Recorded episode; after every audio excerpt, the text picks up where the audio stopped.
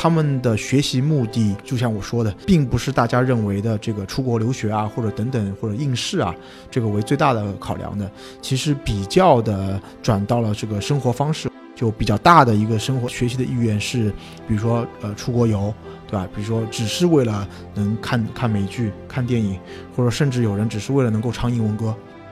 我不知道你们有没有看到啊？截图是说他跟王毅约了明天早上在北京吃早餐，让让王毅发一个地址。然后王毅发给他是在汉庭酒店，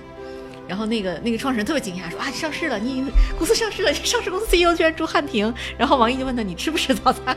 啊，因为你公司有些团队就是要呃强调创造，强调创意，呃强调不要特别拘泥于很多的东西，对吧？你要不断的去走在前列。但你可能有些团队就必须要强调强执行，你们不能有太多想法，对吧？你有想法不行，你就得上面让你做啥，下面做啥。嗨，各位听众朋友们，大家好，欢迎收听本期的创业内幕，我是主持人丽丽。这是一档由 GGV 纪元资本发起的访谈节目，旨在为中国的听众提供更具专业视角的创业话题沙龙。我们深信，听故事是人类的古老本能，也将在每一期节目中尽可能的帮助嘉宾讲出他们最精彩的故事，讲出他们的创业内幕。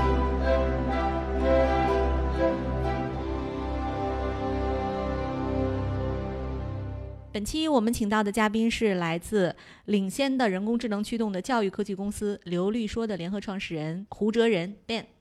以及我们 GGV 纪元资本的执行董事于红 Erica。啊，大家好，我是呃刘律说的胡哲仁 Ben。大家好，我是纪元资本的于红。我的背景相对来说呃比较简单吧，就是原来在上海交大呃计算机系念的本科呃 ACM 班，然后毕业之后去美国呃 Arizona 呃亚利桑那大学，当时最早是念的博士啊，然后后来念了一年多就就当时突然间觉得学术这个东西可能还是不太适合我吧，就立马就毕业，在纽约和旧金山其实都是在两家非常小的一个创业公司吧，呃纽约更加小一些，嗯旧金山的话是一家做那个通过大数据做做广告的。嗯，特别是呃，在那个时候，其实整个呃美国的互联网广告行业已经相对来说比较成熟了，所以我们就基本上相当于在里在整个生态里面，嗯，帮着很多的 marketer 利用数据做更好的去做投放，也主要是在像 Google 啊和 Facebook 的一些这个 exchange 上做做做这些呃 real time bidding RTB 的交易。然后呃一一年当时就呃决定回的国，最早时候是和另外几个小伙伴做的一个创业公司，一二年的时候把。上一家公司关了，然后和现在网易林辉一起，呃，做流利说一直到现在吧。我们今天的访谈啊是在上海，有很多人就说上海没有什么这个创业的氛围，因为这个环境实在太舒适了，太宜居了啊。我也很想知道，就是但你们一开始创业为什么选在南方呢？这是个非常好的问题啊，呃，可能也我觉得和我们仨儿，呃，三个人都是南方人，或多或少有些关系吧。包括最早，其实我们公司最早是在杭州嘛，后来定在了上海，呃，也是几个原因吧。我觉得第一，的确，嗯，上海可能在高校各方面还是有有一定的优势，嗯，特别当时也考虑到了这个语言类。另外，其实我们最早最早可能开始对这个呃语言学习或者说英语学习或者再翻译的英语教育这个事情有一个认识或者有认知的话，也更多的是看了蛮多的线下的类似。像英孚、华尔街和韦博这样的、这样的、这样的培训机构和模式吧，所以当时其实这三家的总部都在上海的。您和这个王毅和林辉啊，是呃刘丽说的，原来叫英语刘丽说，现在叫刘丽说哈，是三位这是联合创始人，剩下两位是您的同学吗？啊，没有，王毅和林辉其实当时他们清华同一届的，然后呃是同学吧。其实最早是我和王毅嘛，就是我们俩差不多都是一一年一起回的国，然后王毅当时最早是在呃一家国内做。呃，互联网广告的一个公司做的吧，我一年。呃，七月份回的国吧，然后回国第一周就认识他了。嗯，我觉得主要原因就是有很多可以聊的。就第一，他当时在一家做互联网广告的一家公司，对吧？然后我之前其实做互联网广告的，所以就有很多的这个这一个一个 common topic。然后再加上反正都是海归吧，所以就聊的比较多。然后差不多聊到这个一二年的时候，就那个时间点，就是他应该想的差不多了，是准备准备出来了。然后我我也决定，呃，八九不离十，准备把第一家公司先关了。所以所以就聊得更加深入了。最后，呃，不约而同就聊到了英语这个事儿，大概是聊了觉得这个市场怎么样，这个付费意愿怎么样，大概能做一些什么事情能够改变现在的一些情况等等之类的。基本上有个框架之后就决定做了。那时候就也想到了这个这个语音语音自动打分这事儿。这个当时我们就拉着林辉吧，那个林辉那时候还在美国嘛，所以其实我们还费了老大劲，这个隔着个太平洋，这个就说服林辉。最后反正辉答应了，我们就我们就仨就一起。呃，一起做这事儿了吧？哎，咱们回到一二年啊，就是一二年的这个英语的这个培训和教育市场是一个什么样的环境啊？从二零一二年开始，那个时候的话，基本上所有的教育公司都还处在一个线下的阶段。有零星的一些呃教育公司，其实在之前啊，有一部分就做过线上的这个努力，但是都基本上以 失败而告终。然后呃那个时候很多人得出一个结论：这个教育由于特别重服务，是有没有办法线上化的。但实际上，随着这个移动互联网的这个发展，让在线教育得到了很大的。就是给了在线教育很大的具体的技术的解决方案和时机，然后又随着电商这个整体，其实对于用户的无论支付啊和信任的这个成本的这个解都都已经解决掉了，所以说后面才会有了这个在线教育的起步。如果在二零一二年底你去看这个 i iOS 的中国区的教育榜单的话。其实，呃，和现在这个榜单比，你会发现差异非常非常大。就那时候整体的这个应用的质量还非常的非常非常一般啊。基本上在榜单上长期霸占榜单第一名的，要不就是这个苹果的亲儿子，就是 iTunes U，要不就是一个叫英语口语八千句的一个应用。这个应用现在还在，就基本上把八千个常用的一些句式啊或者什么这个音频啊灌进去，然后你就正着放、反着放、倒着放，反正就是交叉放，就其实就是个复读机或者这个一个 MP。P 三 G 的这种感觉嘛，嗯，就是因为其实早期的这个移动互联网，可能大家都是往嗯最常见的东西去做了，就最容易的，比如说一些工具类啊，像天气啊等等，包括这个苹果呃自己没有出东西，像手电筒之类的，其实都非常火。那当然还有像游戏啊等等之类这些东西，但其实教育这个东西，大家可能并没有特别的去关注这个领域吧，所以整个造成这个榜单上，其实基本上都是以独立开发者。呃，稍微做一点 app，可能通过广告啊，通过一些收费形式来赚钱吧。但你看，其实呃，现在你去看的话，一九年年初再去看这个榜单的话，整个其实上面的玩家，包括这个产品的质量都已经上了很多台阶了。从历史上来看，整个在线教育的集中爆发期第一阶段，其实应该是在一四年。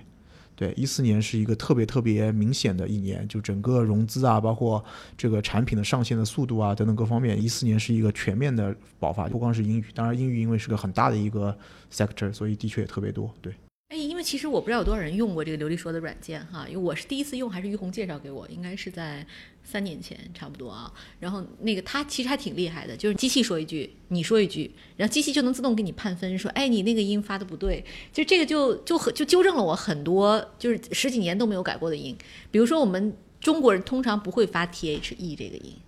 就是，就你十个英语老师会教出十个不同的发音啊，然后但机器其实是能很快的帮你纠正这个音最正确，它叫 the，对吧？就这个 the d 什么，我听过各种这个这个这个各种角度的这个这个发音的东西，就它其实这个就说明这机器这个识别其实是刘丽说一个很关键的技术啊。这个是你们三个人呃基于你们的这个这个计算机博士这个背景吗？还是说你们本身这个课件的这个团队有相应的什么什么优势呢？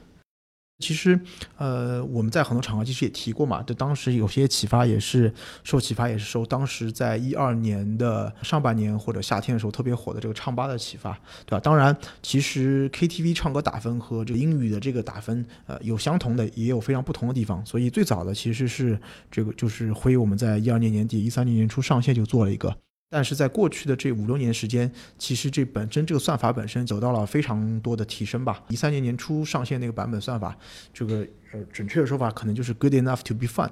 对吧？但其实当时不论是说对于说中文啊，或者说对于在噪音环境下的一些，其实这个抗噪能力其实都很一般。但是在过去这五六年时间，一方面我们收集了大量的这个数据，对；另外一方面我们也运用了一些比较新的一些技术，像这个这个深度学习最新的一些突破啊，去把这个算法做更好。所以现在这个算法其实在各个方面来说是提升非常多的。我其实一提到这个几个这种工程师哈，或者是叫这个就电脑天才组的团队，我就想到《生活大爆炸》。我很难想象这三个人组这样一个公司，就是他可能太偏技术。就是我不知道这个于红一般一开始看这个项目时候会不会有顾虑啊？除了说他们现有的这个经验啊能力以外，其实更多的是看团队的成长。我们会跟团队有过，比如说第一次沟通，会有一个这个初步的想法，大家探讨一些问题，然后持续在后面在跟进的时候，就能够看到其实团队的这个成长。对，那其实啊，虽然 E 和 Ben 在之前有过一两次的这个创业经验啊，当然 E 那边更多的其实就是啊工作的一个经验，但是整个团队其实成长和学习的速度是非常非常快的。你看到公司现在也有这么多人，怎么样管理一个这么啊这么大的这个公司，其实都离不开团队的成长。我也想问一下 Ben 哈，公司从呃五个人、十个人，然后到现在到百十来个人，到千八百人，你觉得最大的挑战是什么？我虽然之前自己创业过，但是我觉得比较 serious 的做到一定规模的，其实这也是第一次，对吧？我个人感觉，可能对于第一次叫 first timer 来说，我觉得肯定还是组织和。呃，管理吧，因为，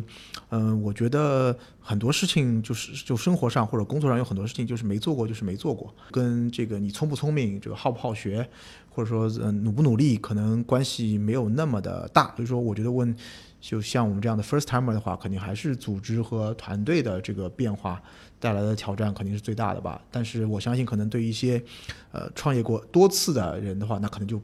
这个答案可能就不太一样了。我前两天刚刚访谈了小站，我觉得对小站当时印象还挺深的。他们是专门针对这个英语考试这一块，什么托福、雅思、GRE 啊什么的，有一套培训系统。呃，刘丽说当时其实有很多方向，比如说现在市场上像口语为主的，什么华尔街英语啊，什么都有啊。然后呢，也有幼儿英语的各种 Kids。然后我想知道您为什么是选这个方向，就是它以口语纠音啊这个这个方向来切入。整个路径其实是这样的，当时触发我们做这事儿，是因为我们呃周围看到了像比如说呃应付华尔街英语啊、韦伯的一些学员，对吧？他们其实付了很多钱，就第一说明他们有这个意愿，不然这个不可能没事儿掏个一两万或者两三万，或者像华尔街英语那那 case 可能是四五万的去去做这个事情，对吧？然后第二就是说，但其实大部分的人可能最后的呃结果和效果跟他们的理想有有差距吧。那我们就觉得可能应该年轻人。有提高英语的这个这个意愿，第二为愿意为之付费，第三，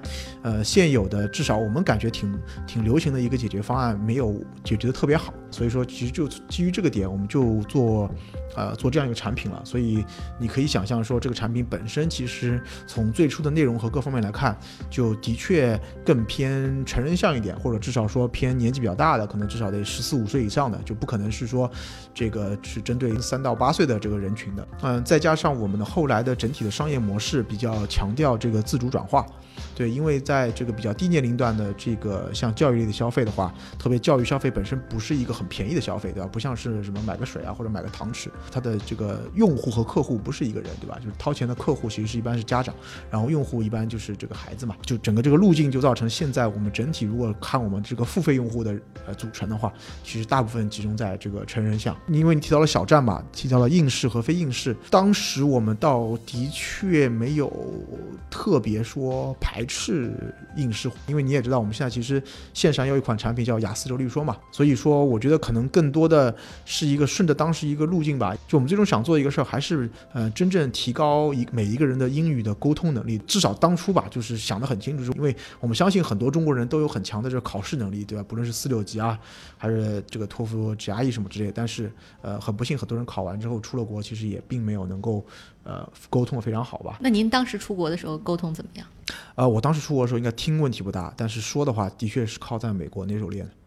对，因为听的话，因为这个在大学里面看了很多这个美剧和这个电影，所以听这块其实练的挺多的。但是，呃，说的确是比较一般。当然，也是因为可能我在美国，呃，整体上还是嗯尽量在一个英语的环境下吧。因为大家其实也知道，呃，在美国念书，因为现在随着留学生圈子越来越大，如果你想的话，其实也可以做到不怎么说英文。对，特别如果你在加州或者在在在在东海岸的话，对。但整体来说，我觉得，呃，对我个人的这个说的能力，肯定还是跟出国有有点关系的。对，所以您您个人也是有痛点的人。啊，对，所以对，所以说就是说，就我们没有特别的去选应试这条路，当初其实也是觉得说，我们当时其实都考分考的都很高，对吧？但其实并不能说解决说和听的问题。如果说我们当时是说，我们是为了提高中国人的这个托福、雅思成绩的话，那可能就是另外一个路径了。嗨，各位小伙伴，告诉你一件很重要的事情：创业内幕的听众群已经开通喽。在这里，你可以和我们直接沟通，也可以第一时间了解到 GGV 纪元资本线下活动的动态，近距离聆听投资人的独特见解，并且结交其他互联网圈子的小伙伴呢。入群，你只需要添加微信公众号 CYNMXZS，我再重复一遍，CYNMXZS。也就是创业内幕小助手的拼音首字母，并在好友请求中标注创业内幕。接下来，小助手会帮助你完成入群操作。我们期待你的加入。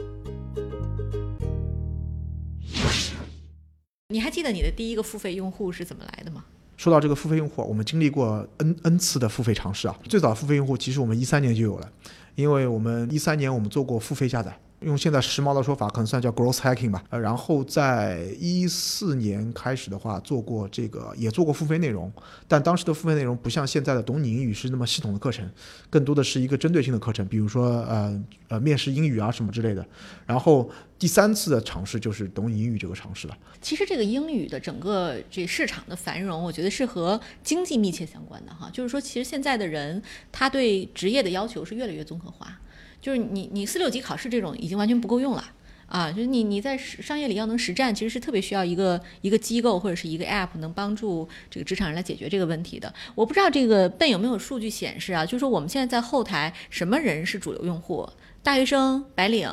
还是说这个呃想要出国考试的人？哪一类人是咱们的这个最核心的用户呢？我觉得也是一些转变吧，就是呃目前来看，第一从呃人群上来看，主要的。这个付费人群啊，就主要的付费人群还是集中在这个年轻的白领吧。他们的学习目的，就像我说的，并不是大家认为的这个出国留学啊，或者等等，或者应试啊，这个为最大的考量的。其实比较的转到了这个生活方式。就比较大的一个生活学习的意愿是，比如说呃出国游，对吧？比如说只是为了能看看美剧、看电影，或者甚至有人只是为了能够唱英文歌。因为我觉得是中国的过去这个改革开放四十年，其实到现在这个阶段，已经不是说。呃，第一，我觉得只是英文好，并不能够简单的提升你的这个薪酬啊，或者等等之类。另外的，就是说，呃，更多的大家就觉得说，中国现在再再往前走，再进一步这个和国际接轨啊，或者说融入全球化的话，其实英语是一个基本的技能。这个其实从很多用人单位的态度也能看出来，就是说。大家越来越觉得，呃，英文好是你个人的事儿，你是应该掌握这个技能，并且来我这个公司的，而不是说如果把中网十十五拨回十五年或者二十年的话，很多企业可能会很愿意说你来了之后，我在岗培训你的英文，对吧？我觉得一方面是说，相当于中国人民就是有钱了。越来越重视这方面，另外一方面也是跟全球化是直接相关的。对，那全球化不只是说在商业领域，这个中美贸易战都打起来了，对吧？而同时，其实在文化领域的渗透会更多啊。中国的电视剧开始出口海外，那美剧进入中国其实有这么多年了，然后英文歌曲啊等等，其实对于整整个中国人想要学习这个英语，其实从本质上来说，从内因上来说，就已经发生了很大的驱动上的变化。其实，因为我一直看就是在线教育嘛，我觉得现在看到在线教育之后的一个很大的感触是，就随着所谓的这个资本泡沫，就越来越的越多的投资人投资在了在线教育领域，其实是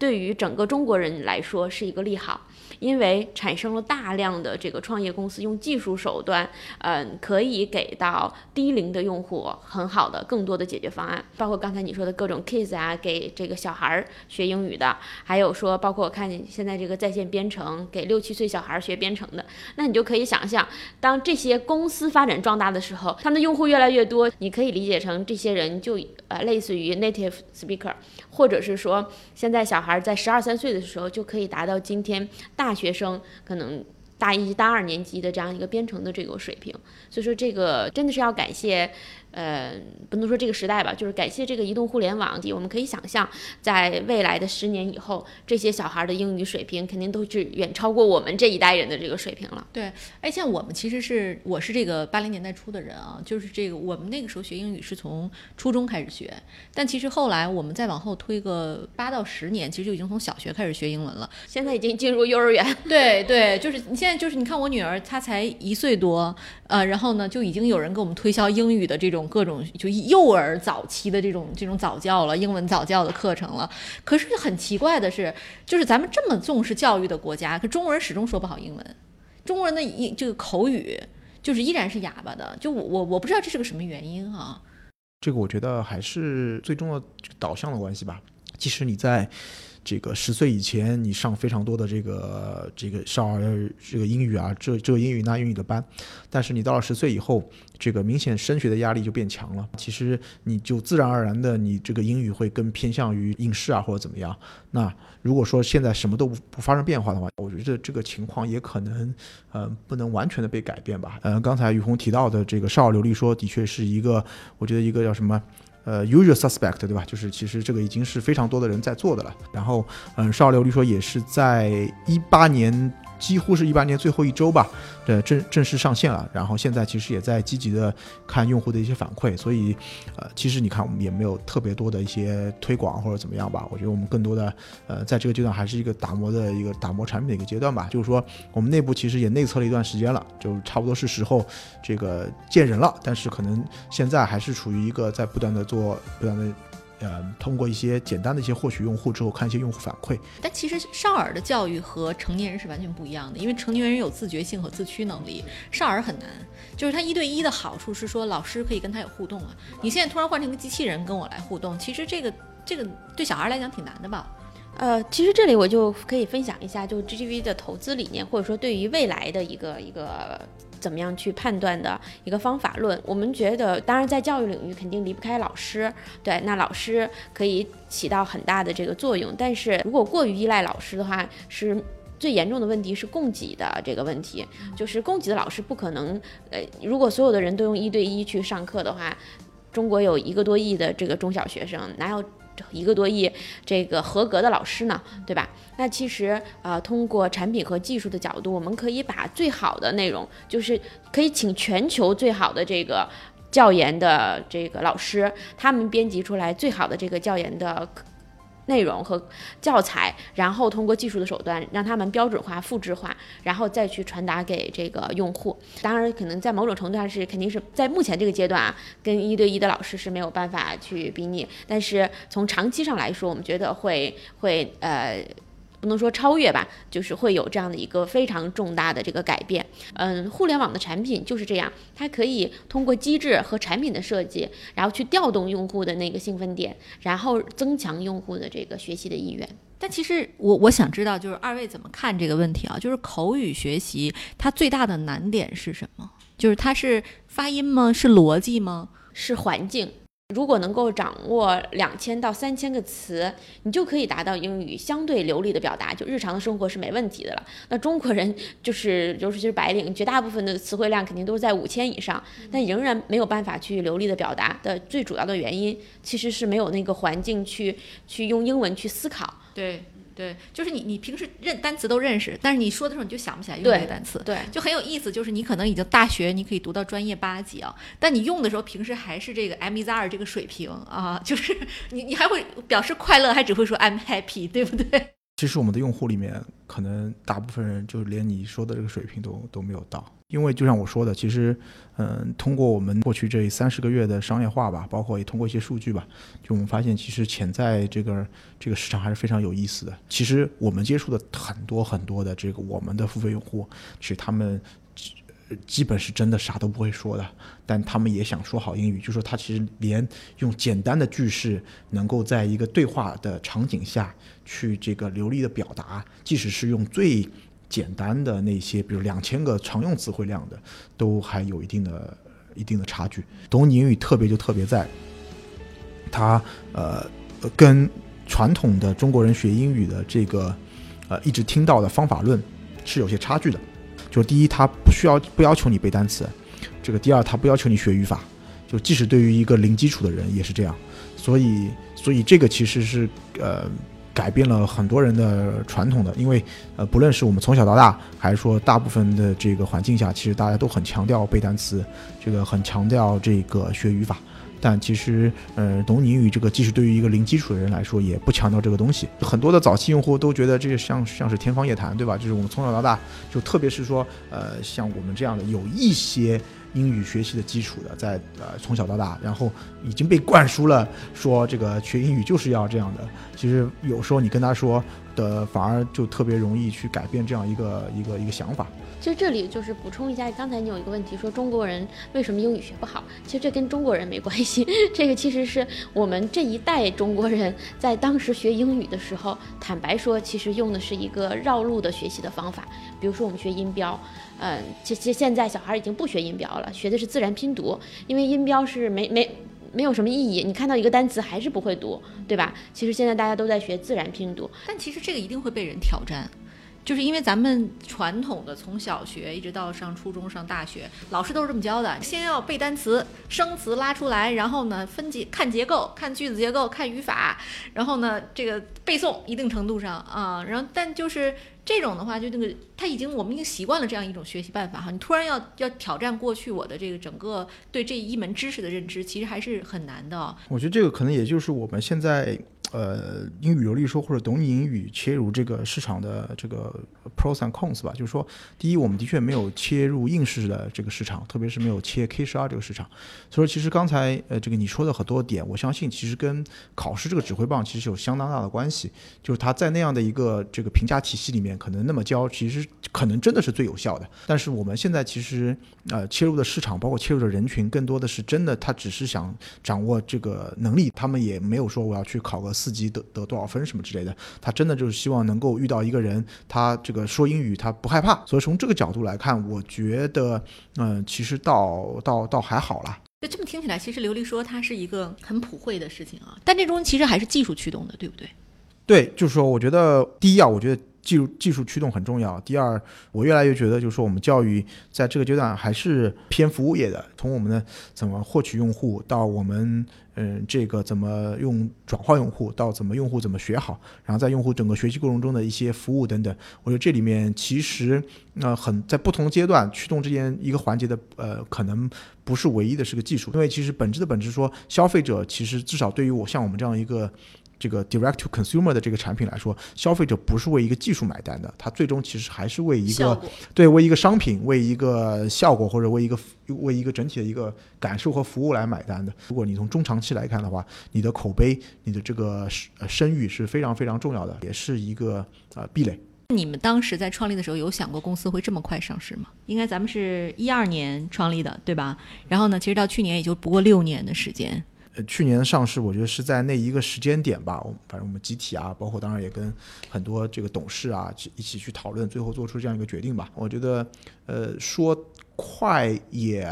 还 OK 吧，但是说慢的确也没有那么那么慢。大家可能在一级市场待的时间特别特别久，然后再去二级市场，这也是个趋势。但是你呃，的确也有一些呃，在特别在中国的互联网过去这四五年也有特别特别快上市的这个案例吧。我觉得我们只是。OK 吧，从整个来看，但从公司层面来看，更多是在那个时间点做这个决定吧。其实对于公司整体的这个，呃，品牌啊各方面还是有蛮大的一个提升的。呃，上市之后对你们最大的挑战是什么？就非常实诚的说的话，我觉得在现在这个时间点，我们还没有感受到挑战。我觉得我很难去描述这个事情。我们目前，嗯，整体的上市时间比较短，呃，也只是完成了第一个财报的呃发布而已。呃，有句话叫 "It never gets easier, you just get stronger"，对吧？所以这个事情肯定都是越来越难的。但是我觉得，可能上市这件事情对我们的这个你说挑战的话，我可能还没还没完全遇到吧。对，但其实你看过去啊，你们开董事会就这么十来个人。啊，然后呢，创始人加上几个董事，现在开董事会，就你要面对整个这个你所有的股东，其实你的每一个变化都牵动着你们这个每一个就是二级市场投资人，也就是说你你公众普通消费者买你们股票的人，那在这里边，其实对刘丽说来讲，他的战略的这个部署，它的并购，它的投资，甚至是说，呃，我们的每一笔市场费用都要被被 challenge，这个你你你个人会有什么觉得会有什么挑战吗？没有，其实我们开董事会人变少了。本来 private 的时候，比如说这个 Jenny 经常会带着于红啊或者什么都过来开一下，对吧？但现在的话，董事不可能就基本都一个人就来了嘛。所以其实其实 technical 人数变少了。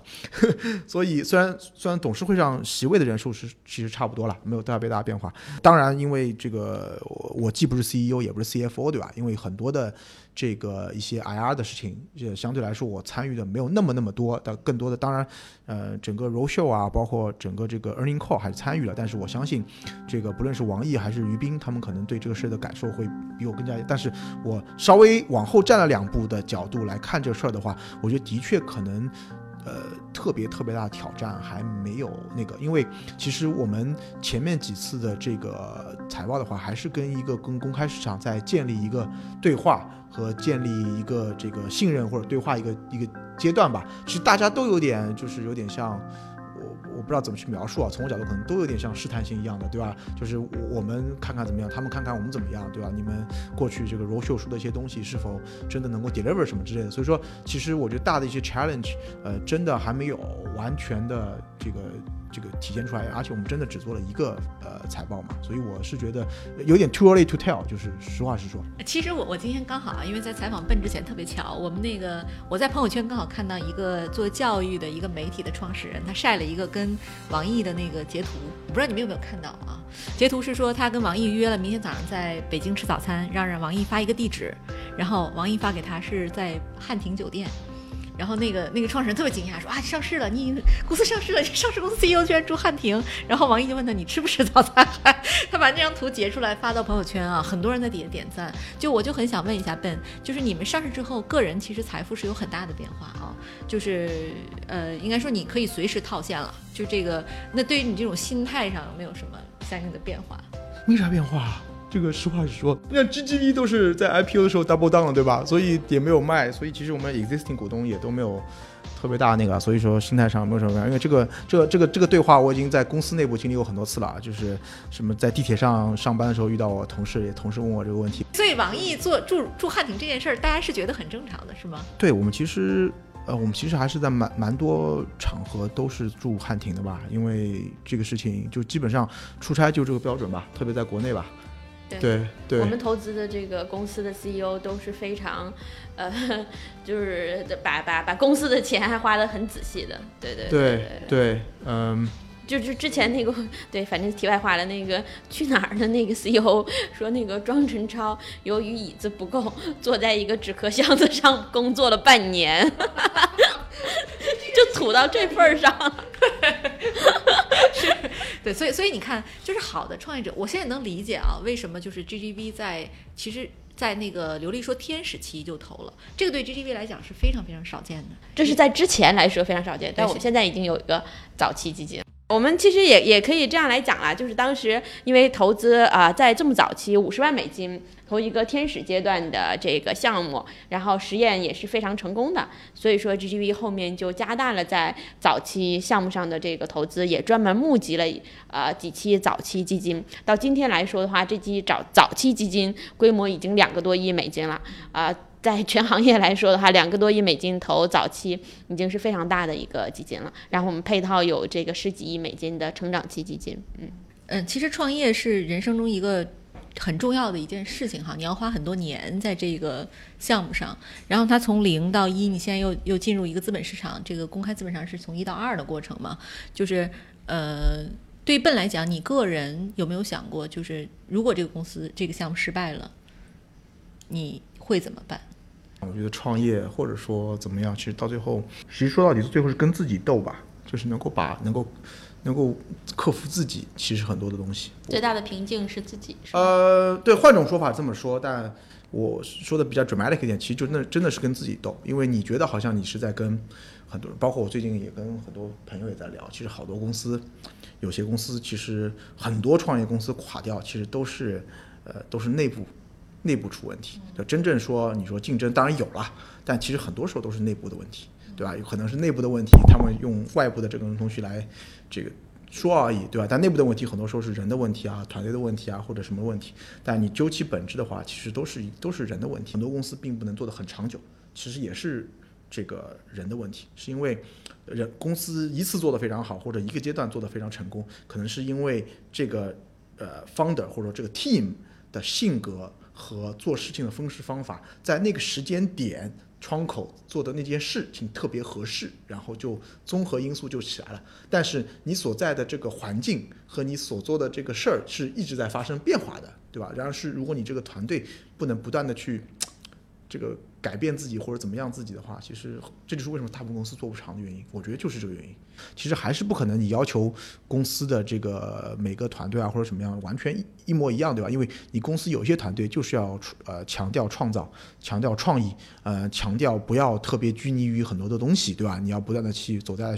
前列。但你可能团队有些团队就必须要强调强执行，你们不但不能有太多想法。对吧？你有想法不行，你就得呃上面做啥，上面让你做啥，下面做啥。但是，呃，在这样的情况下，你怎么能够在这个公司层面或者在团队层面又有一个核心的一些东西，把所有这些人都都都都抓在一起，或者说都都凝聚在一起？我觉得这个是比较挑战的，因为往往公司特别成长快的时候，很容易这些文化一些东西被冲淡，因为就像就像我说的，可能你。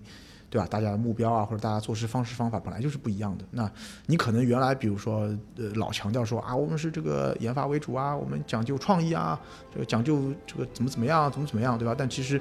呃，可能你公司大之后一样，对吧？反正我觉得这个是，当然这个就是我们核心团队要就是不断的去能够去克服或去改变。